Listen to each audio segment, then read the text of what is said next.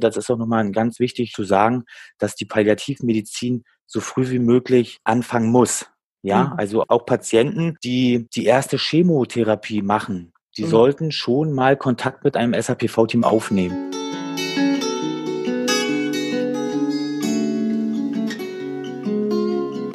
Wenn ich gehen muss, werde ich euch winken, allen, die mich suchen. Dort, wo ihr mich hört, dort werde ich rufen. Wenn ich gehen muss. Das Lebensende. Dein Podcast über das Lebensende. Wir sind Pia und Corinna und wir sprechen über bedürfnisorientiertes Sterben lassen. Unser Ziel ist es, dass Sterben in Würde sein darf und wieder ein Stück weiter dahin rückt, wo es hingehört, in die Mitte der Gesellschaft. Wenn ich gehen muss, werde ich im Lachen sein, in Tränen und zum Frieden. Dort, wo ihr mich fühlt, dort bin ich geblieben. Wenn ich gehe. Ganz herzlich willkommen zu unserer nächsten Episode des Lebensende Podcasts. Wie schön, dass du wieder dabei bist. Wir haben heute den Anthony bei uns. Anthony ist Fachkraft in der SAPV, der spezialisierten ambulanten Palliativversorgung. In dieser Episode erfährst du, wie ein SAPV-Team aufgebaut ist, wie sie sich strukturieren, wie sie sich organisieren und vor allem, wie konkret die Begleitung vor Ort aussieht. Anthony versorgt uns, beschenkt uns mit all seinem Wissen und seiner Erfahrung in der SAPV. Sie ist vollgestopft mit Informationen und es lohnt sich auf jeden Fall, sie ganz bis zum Ende anzuhören. Ich wünsche dir ganz viel Spaß und bei Fragen oder Anregungen wende dich gerne an uns. Die Kontakte findest du in den Show Notes. Hallo Anthony, schön, dass du Zeit gefunden hast für uns. Ja, gerne. Es war so, waren so viele Fragen da, äh, dass wir die Episode jetzt auf jeden Fall vorziehen, um unseren Hörern da ganz schnell ein paar Informationen zu liefern. Du arbeitest im SAPV. Genau. Ich arbeite seit äh, circa sechs Jahren im, äh, bei uns im Ort, äh, ortsansässigen SAPV-Team. Und ja, ist äh, ja derzeit mein Traumberuf weil es sehr umfangreich ist und ja. Ja, SAPV ausgesprochen, für die, die das nicht wissen, ist die äh, spezielle ambulante Palliativversorgung. Und ihr begleitet also zu Hause also unser Auftrag ist äh, äh, primär, dass wir die Patienten zu Hause begleiten äh, und ja und wünschenswert ist es natürlich bis zum Lebensende, ja mhm. bis zum Schluss. Ähm, und das kann man natürlich nur leisten mit ähm, ja mit den Angehörigen zusammen oder mhm. auch mit den Pflegediensten zusammen. Ne? So, so, so äh, viel Kraft wie die Angehörigen haben und auch die Pflegedienste, was sie sich zu zumuten, so ist auch nur die Versorgung zu Hause. Wenn jetzt jemand alleine ist, was ja heutzutage äh, auch oft ist, keine Angehörigen in der Nähe, äh, dann ist die Versorgung bis zum Schluss, also bis zum Lebensende zu Hause doch schon erschwert. Ne? Da muss man dann schon mal gucken, ähm, ob man im Vorfeld schon mal einen Hospizantrag äh, stellt und dann ja, wenn zu Hause einfach einbricht und die Person oder der Patient alleine zu Hause nicht mehr zurechtkommt, ähm, dass man dann halt ja aufs Hospiz zurückgreift. Ja, das ist auch ein ganz wichtiger Punkt und ich glaube, da gibt es ja auch viele Missverständnisse. Also spezielle ambulante palliative Versorgung. Ihr seid schon ein ambulanter Dienst, aber ihr macht ja, weil du eben auch gesagt hast, ähm, wenn die zu Hause einen Pflegedienst haben, also das läuft ja immer parallel. Ihr macht ja keine Grundpflege, sondern es geht ja wirklich um die Beratung und die Tätigkeiten, die zusätzlich anfallen, dadurch, dass ein Patient in eine palliative ähm, Situation kommt. Habe ich das richtig verstanden? Genau. Wir machen natürlich nicht die rein äh, pflegerischen Sachen, so wie, wie ein Pflegedienst draußen. Mhm. Wir machen dann doch mehr so behandlungspflegerische Sachen, äh, äh, Symptomkontrolle. Mhm. Und ähm, es gibt natürlich äh, bei den Antrag, den man stellt, also bei dem, bei dem Formular 63, wo wir vielleicht nachher nochmal drauf kommen, ähm, da gibt es verschiedene Möglichkeiten. Man kann eine Teilversorgung bei der Kasse beantragen als SAPV-Team oder eine Vollversorgung. Mhm. Ähm, 99 Prozent der SAPV-Teams, soweit ich das weiß, machen eine Teilversorgung. Mhm. Das heißt, ähm, dass man ähm, HKP-Leistungen, die der Pflegedienst macht, ich sage jetzt mal äh, Spritzen, Spritzen, Medikamentengabe, äh, Wundversorgung, dass man das aussourcen kann an den Pflegedienst. Und einige Patienten, die aber wirklich, äh, da ist es sehr wenig, da machen wir auch eine Vollversorgung. Das sind dann eher Patienten, wo wir sowieso in Krisenintervention, also mindestens dreimal täglich äh, in fünf Tagen, äh, aufeinanderfolgenden Tagen hinfahren müssen zum Patienten, dann macht das schon Sinn, dass man eine Vollversorgung macht. Mhm. Ähm, wenn wir eine Vollversorgung machen, heißt es aber nur, dass wir eben Behandlungspflege äh, machen, was hm. sonst der Pflegedienst auch macht, also auch äh, Medikamentengabe machen, eine Wundversorgung. Äh, die Grundpflege an sich, äh, die ist komplett äh, ausgesourced, also das macht immer der Pflegedienst, weil da einfach auch die Zeit ja eine Rolle spielt. Ähm, und dafür ist ja auch das Pflegegeld vom Pflegegrad da, mhm. damit äh, der Pflegedienst da die Hand anlegen kann. Ja, zum Pflegegeld, da würde ich direkt auch mit einsteigen. Ähm, da kam nämlich auch eine Frage, ob, wenn ich ein SAPV-Team beauftrage oder mir die Verordnung ähm, hole, wird, wie wird das bezahlt? Wird das vom Pflegegeld abgezogen? Haben die Betroffenen bzw. die Zugehörigen dann weniger Pflegegeld oder wie wird das finanziert? Also die SAPV wird aus einem ganz anderen Pot finanziert. Also ähm, die Pflege wird ja vom Pflegegeld bezahlt, also was man vom Pflegegrad bekommt. Und ähm, die SAPV äh, ist, ist davon gar nicht abhängig. Also das heißt, die Kassen bezahlen uns, so wie die Pauschalen vorher verhandelt wurden. Also es ist in jedem Bundesland unterschiedlich. Wir zum Beispiel in Mecklenburg-Vorpommern haben Tagespauschalen, in Brandenburg haben sie Wochenpauschalen. Ähm, das ist mit den Kassen so vereinbart und das zahlen die Kassen. Also da braucht der Angehörige oder der Patient äh, keine Angst haben, ähm, das Geld vom Pflegegeld weggeht. Das Pflegegeld ist wirklich hundertprozentig dafür da, um äh, eben den Pflegedienst zu bezahlen, wenn er Pflege an den Patienten durchführt. Das ist mhm. sozusagen wie, wie ähm, eine Behandlungspflege, die bezahlt ja auch die Kasse über diese HKP. Und so mhm. werden wir halt auch 100 Prozent von der Kasse bezahlt. Das sagen wir auch immer unseren Patienten beim Erstgespräch. Ist ja heutzutage auch wichtig. Ähm, ähm, da sagen wir immer, dass wir finanziell äh, ähm, ja, also dass wir komplett bezahlt werden, dass wir nichts kosten.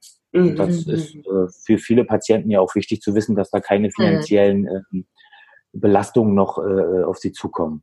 Mhm. Ach so, eine Frage war noch gewesen. Ähm, ihr hattet gefragt, wo man die SAPV überall leisten kann. Natürlich, nee. man kann die SAPV überall leisten. Ne? Also in, im Pflegeheim, natürlich draußen, zu Hause und auch im Hospiz. Im Hospiz ist aber der große Unterschied, da äh, bezahlen die Kassen nur den ärztlichen Einsatz, weil im Hospiz ja Palliativ-Care-Kräfte vor Ort sind. Mhm. Aber ansonsten haben wir auch Patienten, die wir draußen betreuen, also die wir draus, draußen betreuen, ähm, wo die Situation einbricht und die, die, die ins Hospiz kommen, da fahren unsere Ärzte trotzdem weiterhin hin. Die sind in der okay. SAPV eingeschrieben, äh, weiterhin und ja.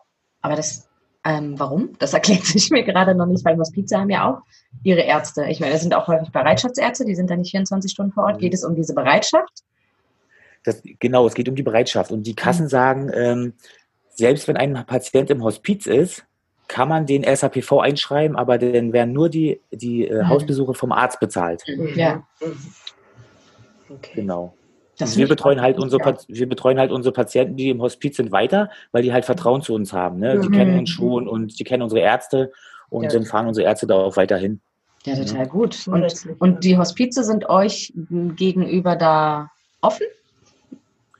Naja, die sind da sehr dankbar, weil die können jederzeit anrufen mhm. und ähm, ne, also die müssen denn da nicht irgendeinen Arzt, den die da haben oder einen KV-Dienst anrufen, die rufen uns dann jeder, jederzeit an mhm. und sind dann natürlich auch wie andere Schwestern dann auch äh, irgendwie mehr abgesichert. Ne? Mhm. mhm. Und wie bist du auf die Idee gekommen? Das, also es hört sich jetzt für mich so an, als hättest du das gegründet, als hättest du das auch aufgebaut oder mit aufgebaut? Nein, also äh, die SAPV hier bei uns vor Ort. Mhm. Nein, also die hat, äh, die hat mein hochgeschätzter Kollege, der Benny, aufgebaut. Mhm. Der, wir sind ja beides Koordinatoren, die beide, die beide das Gleiche machen. Ähm, und äh, unsere leitende Palliativmedizinerin, Frau Dr. Anneliese Renz, die eigentlich eine Chirurgin ist. Und ja, seit 2007 gibt's ja äh, die SAPV und dann haben meine Kollegen gedacht, 2011 in unserer Region fehlt sowas. Mhm. Haben sich dann erkundigt, welche Voraussetzungen man haben muss. Mhm. Dann ist unsere Chefin, hat unsere Chefin den Kurs gemacht und mein Kollege auch.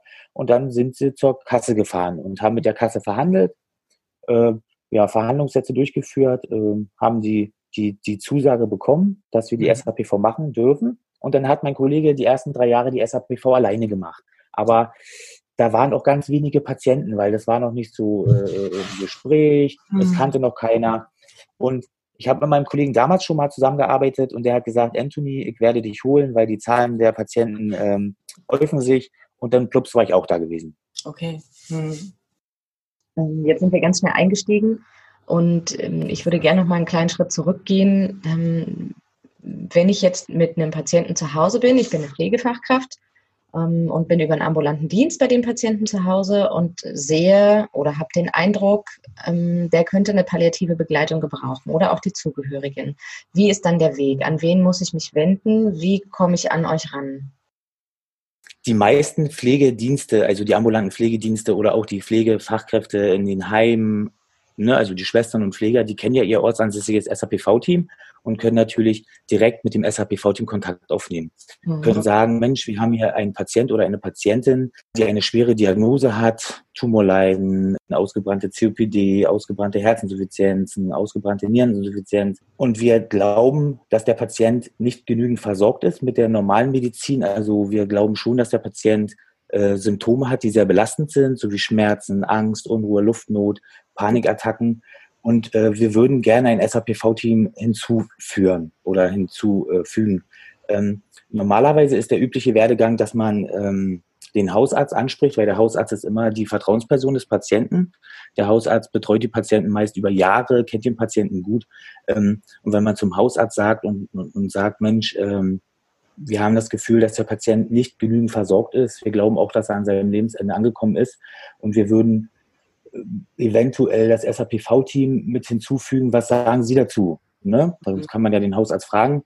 Und äh, wenn der Hausarzt sagt, ja, ähm, er hat die Diagnosen, er hat die Voraussetzungen, ich bin dafür, dann ist es oft so, dass der Hausarzt sich dann bei dem SAPV-Team meldet, also es ist bei uns, dann die, äh, ja, die, die ganzen Unterlagen, also die Epikrise des Patienten, damit wir die ganzen Diagnosen wissen, die Medikamente, die Kassendaten uns zukommen lässt.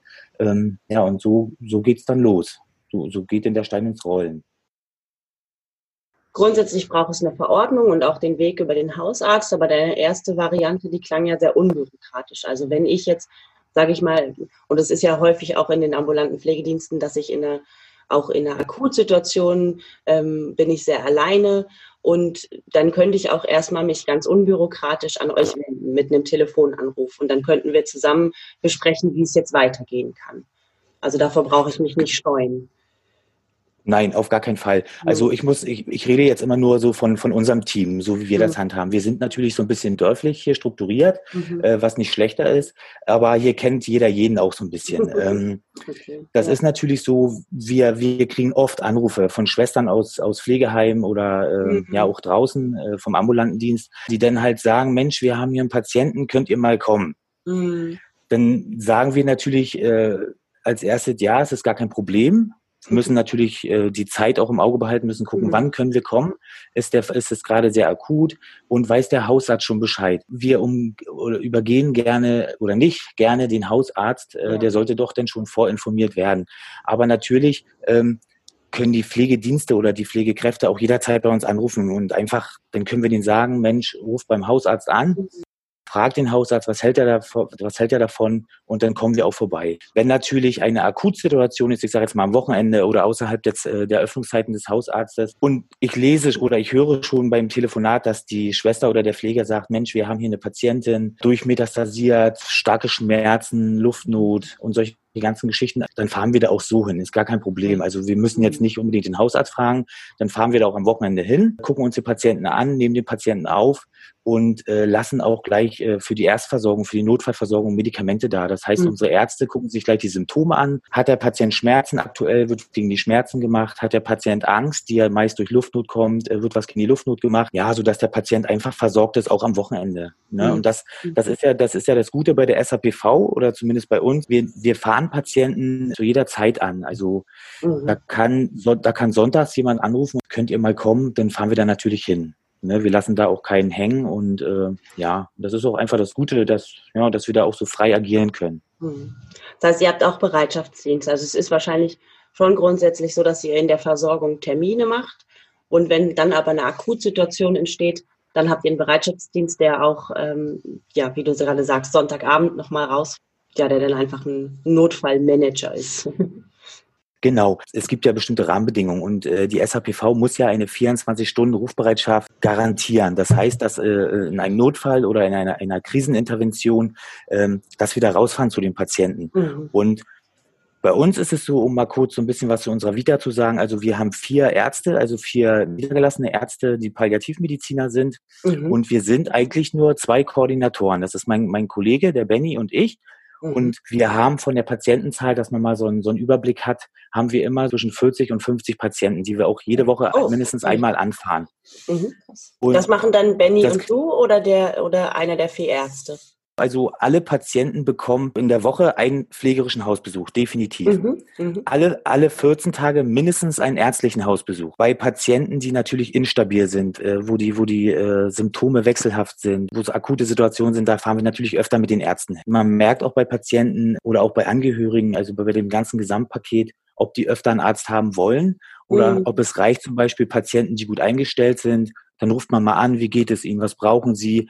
Also da will man auch nicht die, ich sage jetzt mal ganz platt, die Bude einrennen. Ja, was, was ich gerade anfügen wollte, weil wir das Thema auch immer wieder hatten, wir haben ja mit dem Dr. Kuhn eine Podcast-Folge gemacht und was ich finde, was man bei dir jetzt auch wieder ganz klar raushört, dass die palliative Versorgung nicht, es dreht sich nicht um die letzten 24 Lebensstunden. Ne? Wenn du sagst, wir, wir besuchen unsere Patienten einmal die Woche, alle 14 Tage der Arzt, dann ist das ja ein oder kann es ja ein recht lang gestreckter Zeitraum sein. Und ich finde das so wichtig, das auch immer wieder zu benennen und zu sagen, dass palliative Versorgung nicht dann anfängt, wenn der Tod eintritt. So, weil das ja immer noch auch dieses Bild ist. Ne? Also nochmal hervorheben, palliative Versorgung setzt weit vorher ein weil dadurch auch ganz viel Lebensqualität geschaffen werden kann. Ne? Eben diese Symptomkontrolle, von der du auch ein paar Mal gesprochen hast. Und dass es so wichtig ist, dass man auch frühzeitig euch eben mit ins Boot holt. Also genau, das finde ich auch ganz, ganz wichtig. Es gab immer mal so vor sechs, sieben Jahren diese magische Zahl, die die Kassen auch uns immer gerne in den Kopf geworfen haben. Die haben mhm. dann so gesagt, ähm, stirbt denn der Patient innerhalb der nächsten 28 Tage? Ähm, da sind die Kassen aber ganz schnell von abgekommen, weil das ist einfach unmenschlich, wenn man das so sieht. Da war die SAPV aber vor 13 Jahren ja auch noch in den Puppenschuhen und ich finde, das ist jetzt alles lockerer geworden, äh, weil es ja auch ein sehr sen sensibles Thema ist, sodass die Kassen auch da ein bisschen lockerer geworden sind. Ich habe letztens gerade mal geguckt, wir haben so, so eine Spanne zwischen der Versorgung ist ja auch wichtig. Also wir nehmen einen Patienten heute auf und mhm. der stirbt schon die Nacht oder stirbt nach zwei, drei Tagen. Wir haben aber auch Patienten, die nehmen wir auf und die haben wir ein halbes Jahr in der Betreuung. Die mhm. nehmen wir natürlich zwischendurch mal wieder raus aus der Versorgung, wenn es sich stabilisiert. Mhm. Aber oft ist es auch so, dass die Patienten, die wir dann ein halbes Jahr betreuen, wirklich intensiv betreut werden müssen. Es fängt mhm. alleine schon an, ein Patient mit massiven Schmerzen, der eine Schmerzpumpe hat über den Port, der täglich Bedarf hat, sagen wir mal, von 400 Milligramm Paladon IV. Das könnte der Hausarzt gar nicht leisten und das kann auch mhm. die AAPV nicht leisten. Das heißt, das ist schon eine spezialisierte Versorgung, die es auch rechtfertigt, diesen Patient über diesen Zeitraum zu begleiten. Mhm. Und was ich auch finde, was auch immer sehr äh, vernachlässigt wurde, ist, die Onkologen, die sind jetzt auch mehr gebrieft. Die haben ja die Patienten uns erst zugewiesen, als der Patient wirklich äh, im Sterben lag. Ne? Mhm. Ne? Da hat der Patient seine, seine Therapien bekommen, war dann aber am Wochenende, wenn die Chemotherapie Nebenwirkungen gezeigt hat, alleine auf sich gestellt mit seiner Übelkeit, mit seinem Kribbeln mhm. in den Händen, mit der Unruhe. Das ist auch nochmal ganz wichtig zu sagen, dass die Palliativmedizin so früh wie möglich anfangen muss. Ja, mhm. also auch Patienten, die die erste Chemotherapie machen, die mhm. sollten schon mal Kontakt mit einem SAPV-Team aufnehmen. Mhm. Ähm, es ist natürlich wichtig zu wissen, dass äh, äh, Patienten mit einer kurativen Chemotherapie natürlich nicht in die SAPV eingeschrieben werden können. Aber Patienten mit einer palliativen Chemotherapie, äh, also ist kein Ausschlusskriterium äh, für die SAPV, die dürfen wir natürlich mitbetreuen. Das war vor einigen Jahren auch noch so ein heikles Thema. Da haben uns die Kassen angerufen und haben gesagt, Mensch, gucken Sie doch mal in die Epikrise, da steht doch drin, der Patient kriegt noch Chemotherapie. Mhm. Ja, und dann haben, sagen wir immer, liebe, liebe Kasse, aber da steht palliative Chemotherapie. Ne? Und in den Richtlinien ist das kein Ausschlusskriterium. Ähm, ein Patient, der eine eine palliative Chemotherapie hat, also mit der SAPV zu betreuen. Mhm. Ja, das ist auch ganz wichtig zu wissen. Mhm.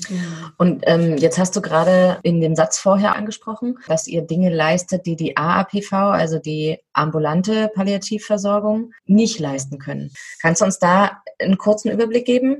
Okay, da fange ich ganz einfach mal an. Also das sagt ja eigentlich schon das Wort. Ne? Die allgemeine ambulante Palliativversorgung macht ähm, macht so die allgemeinen Sachen. Also die, die orientieren, die Ärzte orientieren an den palliativmedizinischen äh, Behandlungspfaden. Und es sind ja auch meist oder im größten Teil niedergelassene Hausärzte, die einen Basiskurs haben, die ihre Patienten palliativ betreuen. Mhm. Ähm, Natürlich kann ein, ein Hausarzt, der die allgemeine ambulante Palliativversorgung macht, keine 24 Stunden Rufbereitschaft äh, gewährleisten. Das schafft er gar nicht. Der kann während seines Praxisalltags nicht aus der Praxis gehen. Der kann nicht jeden Tag zum Patienten fahren oder auch am Wochenende. Mhm. Äh, und das unterscheidet sich schon zu der spezialisierten ambulanten Palliativversorgung. Die allgemeine Palliativversorgung, finde ich, ist in den letzten Jahren auch ähm, ja, wird durch Hausärzte immer öfter praktiziert. Die haben ja da auch eine Abrechnungsziffer. Und das machen also unsere Hausärzte vor Ort auch sehr gut und die erkennen auch irgendwann, ähm, wenn, wenn die Bedürfnisse des Patienten nicht mehr abgedeckt werden durch die, also durch die AAPV, rufen die uns auch rechtzeitig. Das finde ich sehr gut. Was natürlich der große Unterschied ist äh, zur sagt jetzt auch wieder das Wort zur spezialisierten ambulanten Palliativversorgung. Also da geht es wirklich ähm, darum, wir sind 24 Stunden, sieben Tage die Woche für unseren Patienten da, erreichbar. Wir sind ein multiprofessionelles Team, das heißt, wir können ganz schnell Hilfsmittel besorgen, alles, was der Patient braucht. Wir machen MDK-Begutachtung äh, per Aktenlage, sodass keiner rauskommt, dass wir schnell einen höheren Pflegegrad haben. Machen zum Beispiel ja, spezielle Symptomkontrolle, zum Beispiel ein Patient mit einer Aszites der muss bei uns nicht ins Krankenhaus, um die Aszites zu punktieren. Das machen wir zu Hause auf der Couch. Mhm. Das würde der Hausarzt auch niemals machen. Ja, mhm. oder eine Pleurapunktion zu Hause auf der Couch. Wir haben auch schon Dauerdrainagen gelegt, also Daueraszites-Drainagen haben wir schon gelegt zu Hause. Ähm, also das sind, das sind wirklich Leistungen, die sind spezialisiert. Oder zum Beispiel die Portversorgung. Das ist auch immer so eine Sache. Da trauen sich die Hausärzte auch nicht so wirklich ran. Und gerade wenn es dann darum geht, eine Schmerzpumpe zu bestücken, nicht nur mit Monosubstanzen, also mit einem Schmerzmittel, sondern auch mit mehreren Kombinationsschmerzmitteln, die regelmäßig zu befüllen, wenn da mal was piept zum Patienten zu fahren, da zu helfen. Und ja, das sind halt einfach spezialisierte Sachen. Die sollten auch äh, bei der SAPV bleiben. Hm.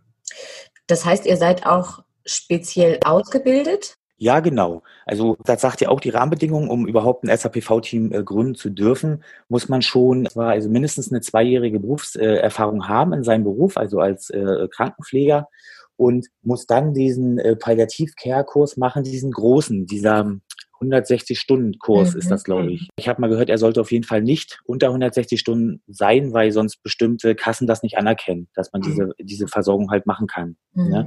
Ich, ich muss noch dazu sagen, also mein Kollege, der Bernie und ich, wir haben damals richtig Gas gegeben und haben alles mitgenommen, was man kriegen kann an Fortbildung und Weiterbildung. Also wir sind beide Krankenpfleger, wir sind beide Palliativ Care, wir sind beide Pain Nurse, wir sind beide äh, äh Wundexperte nach ICW. Wir haben, was ich auch sehr wichtig finde, gerade bei der Koordination, wir sind beide Pflegedienstleiter mhm. und wir haben dann auch noch beide, das ist bei uns hier so gerade modern, diesen Vera Care Kurs gemacht. Das heißt also die NEPA hier, diesen Versorgungsassistenten in der Hausarztpraxis, wo man auch sehr viel Case Management und Qualitätsmanagement so mitbekommt. Mhm. Und bei den Rahmenbedingungen der SAPV soll sich ja in den nächsten Jahren einiges ändern. Das heißt, also die Qualität die soll steigen. Jetzt, bis jetzt war es ja immer so gewesen, man braucht zwei Palliativmediziner, ein, zwei Pflegefachkräfte, die einen Palliativkurs haben mhm. äh, und man kann ein SAP-V-Team aufmachen sozusagen. Mhm. Ähm, perspektivisch wollen aber die Verbände, dass, dass eben doch mehrere Sektionen mit beteiligt sind. Also dass man zum Beispiel auch einen Case Manager hat oder auch zum Beispiel Sozialarbeiter, ähm, die mit angebunden sind, Psychotherapeuten. Mhm. Ja, und aber da sind wir gespannt, was sich da entwickelt mhm. äh, in den nächsten Jahren, ne, wie die Voraussetzungen sind. Und ja, wir beide haben da schon sehr viel, viele Qualifikationen, die uns einfach einiges erleichtern. Mhm. Ne? Also jetzt haben wir viel darüber gesprochen, was ihr für den Patienten tun könnt. Was könnt ihr für, für Zugehörige tun? Also habt ihr da Zeit für? Ist das euer Bereich? Könnt ihr anleiten? Könnt ihr auffangen? Könnt ihr Gespräche führen? Oder bedarf es da doch nochmal jemanden zusätzlich? Ja, das ist äh, auch das Gute bei unserer Arbeit, dass wir halt Zeit haben und uns auch die Zeit nehmen. Der Fokus liegt ja auch, äh, ich finde, manchmal mehr auf den Angehörigen als auf den Patienten selbst. Mhm. Ähm, weil die Angehörigen natürlich äh, ja das irgendwie noch intensiver erleben, emotional. Ähm, und dann nehmen wir uns natürlich Zeit mit den Patienten. Wir sprechen mit den Patienten, ähm, sind auch immer sehr äh, offen und sehr realistisch wenn es um mhm. Fragen geht. Ja, die häufigste Frage zum Beispiel von den Angehörigen ist auch immer, wie lange lebt mein Partner noch äh, oder mein Angehöriger. Mhm. Da sind wir auch immer ganz vorsichtig. Ähm, weil man da sich eigentlich gar nicht aus dem Fenster legen kann, mhm. äh, weil man sieht es eigentlich nur unmittelbar davor, wenn jemand verstirbt. Ähm, ja, wir bieten den Angehörigen auf jeden Fall auch äh, psychologische Begleitung an, nehmen uns auch Zeit mit den Patienten, das heißt, ähm, ach, mit den Angehörigen, nicht mit den Patienten. Mhm. Ähm, ich sag mal so, wenn, wenn wir bei wenn wir bei den Patienten waren, haben unsere Visite gemacht, mit den Patienten gesprochen, alle Symptome abgefragt, dann ist es auch oft so, also wir merken das in dem Gespräch schon, ähm, dass der Patient äh, Redebedarf, äh, der Angehörige, Entschuldigung, der. Angehörige Redebedarf hat und nehmen uns dann auch die Zeit für den Angehörigen, gehen dann nochmal ins Nebenzimmer und ja, versuchen ihn da auch aufzufangen und ein Stück weit äh, zu erklären, dass die Medizin ja heutzutage schon so weit ist, dass das Sterben nicht mehr so ist wie vor 100 Jahren, dass man mit Schmerzen sterben muss, mit massivsten Symptomen, ähm, ja, sondern dass unter bestimmten Medikamenten auch die Lebensenergie sich dann irgendwann schneidet und man friedlich einschlafen kann. Wichtig finde ich auch, ist es zu erkennen, wie viel Kraft die Angehörigen noch haben, ähm, die ja ihren, ihren, ihren Liebsten äh, 24 Stunden betreuen, sehen, mhm. zu Hause haben. Äh, wir fahren dann wieder los, sind dann irgendwann abends bei unseren Familien, aber der Angehörige ist meist vor Ort und ist der, der wirklich ja die, die meisten Reserven und die meiste Kraft verbraucht, weil er ja auch seinen Angehörigen sieht. Wenn wir erkennen, dass ein Angehöriger an seine Grenzen kommt. Also man merkt es ja, wenn jemand ausgebrannt ist. Ähm, dann versuchen wir auch äh, Lösungen zu finden. Zum Beispiel finde ich ganz toll, dass ja eine, eine Einweisung auf eine Palliativstation, äh, früher war es immer so, man hat einen Einweisungsgrund gesucht, aber äh, es ist auch akzeptiert, dass man jetzt äh, auf einem Einweisungsschein einfach schreibt, familiäre Erschöpfung ohne mhm. groß um den heißen Brei zu reden. Und dann kann man den Patienten auch mal zu Hause rausholen, mal für eine Woche, für 14 Tage, sodass die Angehörigen okay. wieder Kraft schöpfen können, mhm. ähm, vielleicht sich einen anderen Fahrplan äh, einfallen lassen. Weil es ist, es ist wahrscheinlich leicht gesagt, ähm, ich betreue meine liebe Mutter bis zum Schluss zu Hause. Aber mhm. wenn man, wenn der Patient halt nicht an einem Tag stirbt oder in 14 Tagen, mhm. sondern diese, mhm. diese Betreuung auch mal schnell ein Vierteljahr erreicht, mhm. ähm, dann stoßen schon einige an ihre Grenzen.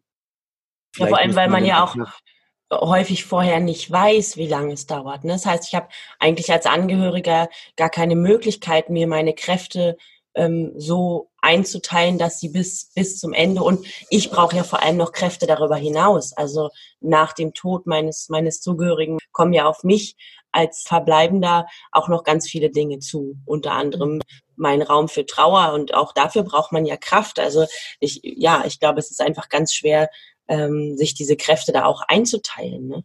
Wenn, wenn man den Zeitraum genau. nicht kennt. Und ja. Genau, das ist, das ist nämlich das Problem, dass äh, ja der Tod ist einfach unvorhersehbar. Ne? Also man kann nicht sagen, bei der Diagnose in einer Woche sind sie tot. Ne? Also das geht einfach nicht. Und darum ist es auch schwer, ähm, sich im Vorfeld äh, vorzustellen, auf was man sich da einlässt. Aber mhm. wie gesagt, ähm, da muss man halt Lösungswege finden. Da müssen die Karten neu gemischt werden, dann vielleicht aufs Hospiz zurückgreifen, auch wenn, wenn der Angehörige immer gesagt hat, ich möchte ähm, die Betreuung bis zum Schluss zu Hause durchführen. Aber da führen wir Gespräche und äh, die kommen immer gut an, die Gespräche. Also mhm. wir fangen da die Angehörigen schon auf. Mhm. Auf jeden Fall. Ja, ich fand das jetzt auch gerade eine ganz spannende Information, weil auf diese Idee wäre ich, glaube ich, nicht gekommen zu sagen, wir verlegen ihn jetzt mhm. für zwei Wochen, damit einfach hier mal Ruhe reinkommt und ja, dieser Fahrplan, also damit vielleicht auch nochmal eine andere Unterstützung von außen beantragt werden kann. Sowas mhm. braucht ja auch immer Zeit. Ne?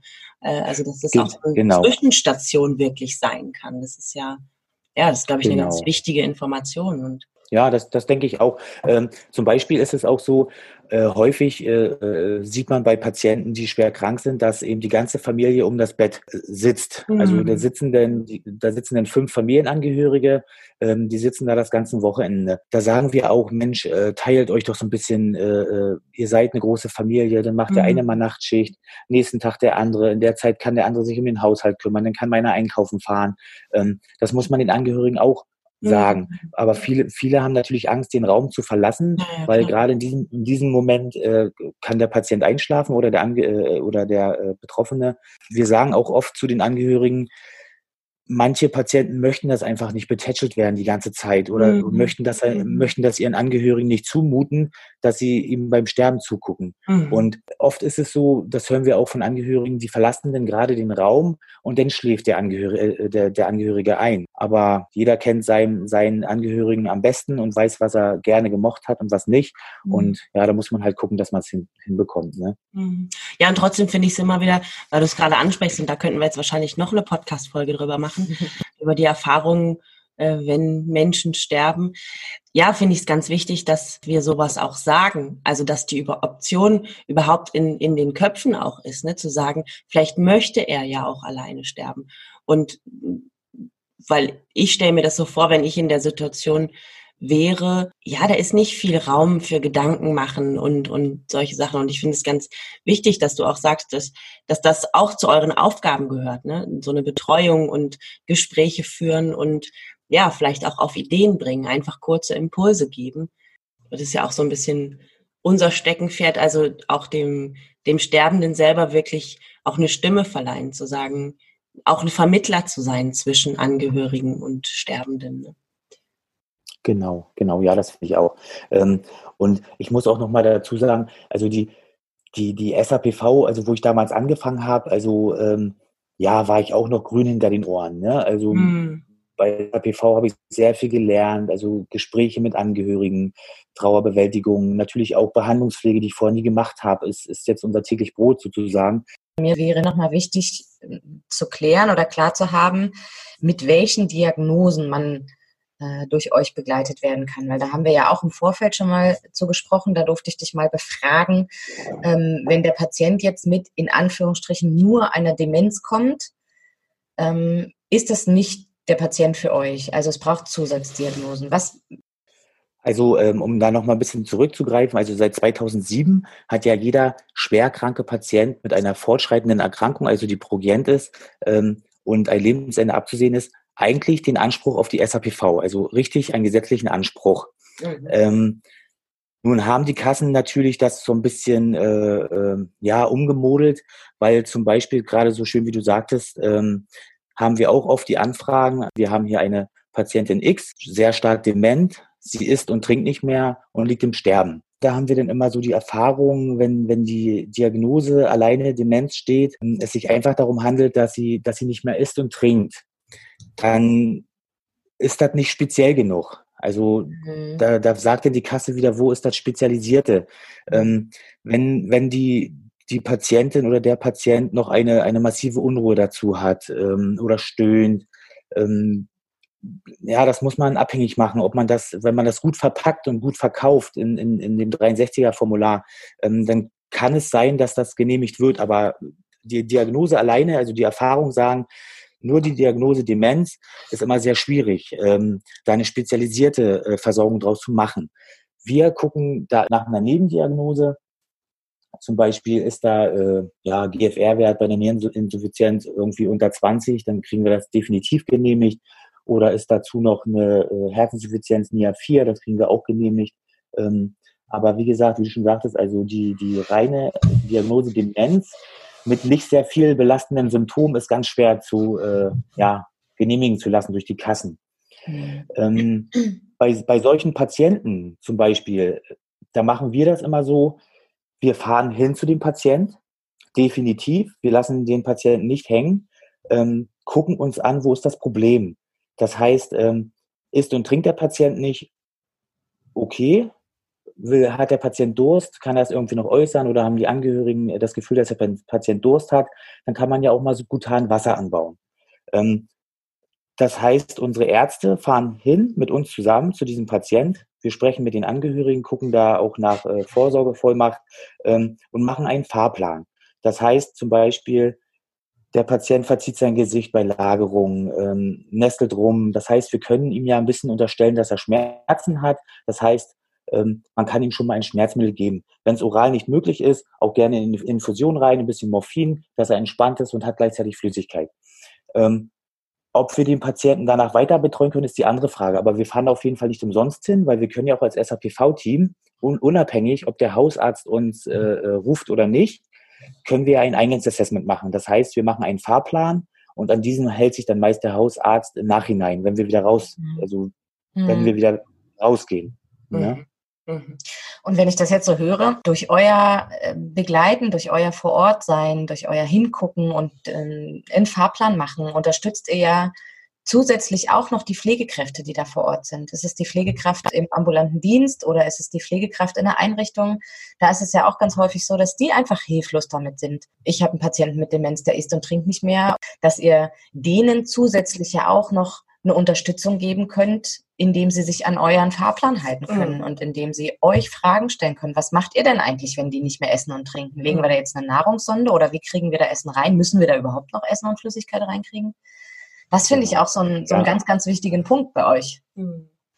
Ja, also das finde ich auch. Ähm, also die, die äh, Schwestern oder Pfleger, die im ambulanten Pflegedienst arbeiten oder auch im Pflegeheim oder im Hospiz, die freuen sich natürlich immer sehr, wenn, wenn wir mit bei einem Patienten sind, gerade der so ein bisschen speziell ist, also wo, wo Symptome sind, die wechselnd sind, mhm. weil sie immer einen Ansprechpartner haben. Sie fühlen sich da sicher, ähm, haben einen Notfallplan. Mhm. Das ist ja zum Beispiel auch ein Patient, der zu Hause ist wenn der Angehörige mit dem alleine ist, dann ist, fühlt er sich auch unsicher. Aber wir besprechen, wir besprechen alles, was passieren kann an Symptomen. Wir machen bei jedem Patienten von uns einen Notfallplan. Da steht ein Medikament drauf, was, zu also was bei dem Patienten zu Hause liegt, gegen Luftnot, gegen Angst, gegen Unruhe, gegen Schlaflosigkeit, was gegen Schmerzen, was gegen Übelkeit und solche ganzen Sachen. Das heißt, die Patienten äh, oder die Angehörigen fühlen sich viel sicherer. Sie greifen nicht jedes Mal zum Hörer und rufen den Notarzt an oder den KV-Arzt, weil die wissen, mhm. da habe ich meine Pillen zu liegen, da habe ich den Zettel, wo drauf steht, bei welchen Symptomen ich die geben kann. Und dann fühlen die sich schon ganz sicher. Und daneben liegt noch die Telefonnummer, wo sie uns anrufen können. Und genauso geht es auch den Schwestern. Und ich merke leider immer wieder, dass, der, dass die meisten Schwestern äh, im, im, Pflegeheim oder im äh, ambulanten Pflegedienst so eine, so eine riesige Angst vom MDK haben. Das heißt, alles muss dokumentiert werden, überall muss der Arzt unterschreiben. Mhm. Ähm, wenn ich heute mal äh, zehn Einheiten spritze anstatt nur acht, dann, dann muss ich hier vorher sämtliche Ärzte anrufen. Und das ist natürlich bei einem Patient, der in der SAPV eingeschrieben ist, ja, einfach viel, viel entspannter. Ja, wir, mhm. wir nehmen ja zum Beispiel in der SAPV auch oft äh, Medikamente off-label-use, also außerhalb der, der Indikation. Ähm, Hauptsache, die helfen den Patienten. Ne? Wie du schon sagtest, also die, wir geben natürlich den Pflegenden, die vor Ort sind, die wirklich äh, ja beim Patienten sind, auch eine Sicherheit. Mhm.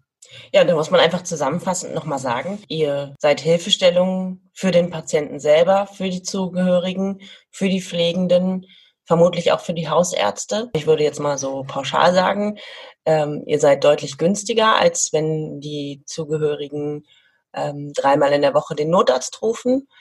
Und Richtig. dann kann man doch eigentlich, ähm, also würde ich jetzt spontan dafür plädieren, dass die Kassen sich da weiterentwickeln und dass jeder Mensch, der es braucht, an seinem Lebensende ein SAPV-Team zur Verfügung hat, oder? Wie würdest du das sehen? Ja, das, das sehe ich auch so, aber es gibt ja auch Patienten, die sterben leise. Ja. Ja, also selbst, selbst ein Patient, ähm, ja, der ein Bronchialkarzinom hat, äh, mit ein bisschen Knochenmetastasen, muss ja nicht immer Luftnot haben und nicht mhm. immer Schmerzen. Und auch solche Patienten äh, können gut durch einen Hausarzt betreut werden, also die keine mhm. Symptome haben und schlafen irgendwann friedlich ein. Mhm. Oder eben, oder eben die 90-jährige Oma äh, ist einfach morgens kalt im Bett, um das jetzt mal ganz plump zu sagen, mhm. brauchte keine intensive Betreuung. Natürlich soll jeder an seinem Lebensende gut begleitet werden, aber man sollte schon eingrenzen, ob es eine spezielle Versorgung ist, weil die Kassen zahlen ja sehr, sehr viel Geld für, oder mhm. ob es wirklich reicht, allgemein jemanden zu versorgen. Mhm. Mhm. Denke ich. Mhm. Ja, aber auf jeden Fall, auf jeden Fall sollte jedem Patienten das angeboten werden. Ähm, auch im Vorfeld vielleicht schon sollten die Patienten aufgeklärter werden, dass, dass es Teams mhm. gibt, wenn man im Sterben liegt, die einen speziell betreuen oder intensiver betreuen, als wenn der Hausarzt alle Jubeljahre mal zum Hausbesuch kommt. Ja, ne? ja. Du hast eingangs gesagt, du machst das seit sechs Jahren und es ist dein Traumjob. Jetzt gibt es natürlich viele und ich glaube auch unter unseren Kollegen und Kolleginnen, die sagen, hu, also das passt für mich nicht zusammen. Sterbende Menschen und Traumjob. Was ist es an dieser Arbeit, was es für dich zu einem Traumjob macht? Also für mich ist es ein Traumjob, weil ich sehr autonom arbeiten kann. Mhm. Also das heißt, äh, unsere Ärzte lassen uns da schon sehr viel Freiraum. Wir mhm. haben äh, zu den Ärzten einen sehr, sehr guten, sehr, sehr guten Draht, also schon sehr familiär, muss man sagen. Mhm. Ähm, bei der SAPV ist es wirklich hauptsächlich die Zeit. Die Zeit, die man für den mhm. Patienten hat, die man für die Angehörigen hat. Man muss nicht von einem Ort zum anderen hetzen. Ähm, und natürlich auch die Dankbarkeit, die man erfährt, die man immer wieder erfährt. Wisst ihr, was das für ein gutes Gefühl ist, wenn man am Wochenende zum Patienten fährt, der schon seit einer Woche nicht mehr geschlafen hat, weil er massivste Schmerzen hat. Mhm. Wir kommen da an und der, wir fahren los und der Patient sagt, ich habe auf einmal keine Schmerzen mehr. Das ist, das ist eine Dankbarkeit, die, die wir immer wieder erfahren. Das geht runter wie Öl. Ich muss, ich muss dazu sagen, wir, wir sind ja nicht die, die zu den Patienten kommen und zu den Angehörigen und sagen, äh, sie sterben jetzt. Es hm. ist ja bei, neun, bei 90 Prozent unserer Patienten ist es ja so, die sind im Krankenhaus gebrieft. Da wurde schon mal mit denen gesprochen, auch mit den Angehörigen, dass die Erkrankung so, so stark ist, dass man sterben wird. Das heißt, die Patienten wissen es schon, obwohl, obwohl sie es verdrängen. Das heißt, wir hm. müssen nicht jedes Mal in erstaunte Gesichter gucken. Also wir sind nicht sozusagen die Todesengel, die jedes Mal die Nachricht überbringen, sie werden jetzt sterben. Mhm. Ähm, das finde ich ist auch ein großer Aspekt, dass uns das erspart bleibt. Und ich muss dazu sagen, so viele Tote sehen wir auch gar nicht. Das heißt vielleicht, ja, alle zwei, drei Wochen mal zwei, drei Sterbende, weil man dann gerade beim Hausbesuch war und mhm. auf das Sterben hinzugekommen ist. Und dann bleibt man natürlich so lange da, bis der Patient eingeschlafen ist. Die Dankbarkeit der Angehörigen und auch des Patienten und auch dieses Gefühl, dass er jetzt eben keine belastenden Symptome mehr hat, sondern einfach bis zu seinem Lebensende eine gewisse Lebensqualität, dass, dass man das ermöglicht, mhm. dass man da ein Teil von ist, das lässt einen das einfach äh, gut verkraften. Ne? Mhm. Und dann ist natürlich wichtig, ein stabiles soziales Umfeld zu Hause. Ähm, und dann denkt man da auch nicht so dran. Wir betreuen ja auch sämtliche Altersgruppen. Es ist natürlich ein Unterschied, wenn man einen 80-jährigen oder einen 70-jährigen Patient betreut oder eben einen 12- oder 14-jährigen. Das, mhm. das, muss man sagen. Aber ähm, selbst da kriegen wir das gut hin. Mhm. Ne? Und wenn du Feierabend hast, hängst du deinen Kittel irgendwo hin und bist zu Hause? Legst du das ab oder nimmst du das mit? Ja, das ist das Kuriose. Ich denke da eigentlich gar nicht dran. Natürlich bei speziellen Patienten, ja, wo irgendeine Akutsituation war, wo man eben äh, auf Sterben hinzugekommen ist. Die, die, der Patient hatte eine Blutung, hat Blut erbrochen, hatte eine Embolie dabei und man musste was spritzen. Und unter der Spritze, ich sage jetzt mal Dormicum, ist der Patient eingeschlafen. Da denkt man denn schon äh, immer dran, Mann, du hast jetzt die Spritze angesetzt äh, und er ist dann gestorben. Ähm, aber das sind so eher Akutsituationen, die sehr, sehr selten sind. Und ansonsten, wenn ich Feierabend habe, komme ich nach Hause, freue mich auf meinen Feierabend, ähm, auf meinen Sohn und äh, streife das auch irgendwie ab. Wow, äh, was für ein informationsreiches Gespräch. Du hast gerade erfahren, wo die Unterschiede der spezialisierten ambulanten Palliativversorgung zur ambulanten Palliativversorgung sind, welche Leistungen die SAPV erbringt, wo man die Leistungen beantragen kann, wo man die Leistung in Anspruch nehmen kann und wen die SAPV eigentlich alles unterstützt, nämlich die Patienten, die Zugehörigen und gleichzeitig auch noch die Pflegekräfte. Ich bin ganz bewegt von diesem Gespräch. Äh, ich habe ganz viel von diesem Gespräch mitgenommen, habe einiges dazugelernt. Und wenn es dir genauso geht, wenn dir diese Episode gefallen hat, dann kannst du unsere Arbeit unterstützen. Wir freuen uns über ein Abo und über eine Bewertung auf iTunes. Wir freuen uns sehr darüber, wenn du unseren Podcast abonnierst und natürlich auch über eine Bewertung auf iTunes. Bis zum nächsten Lebensende.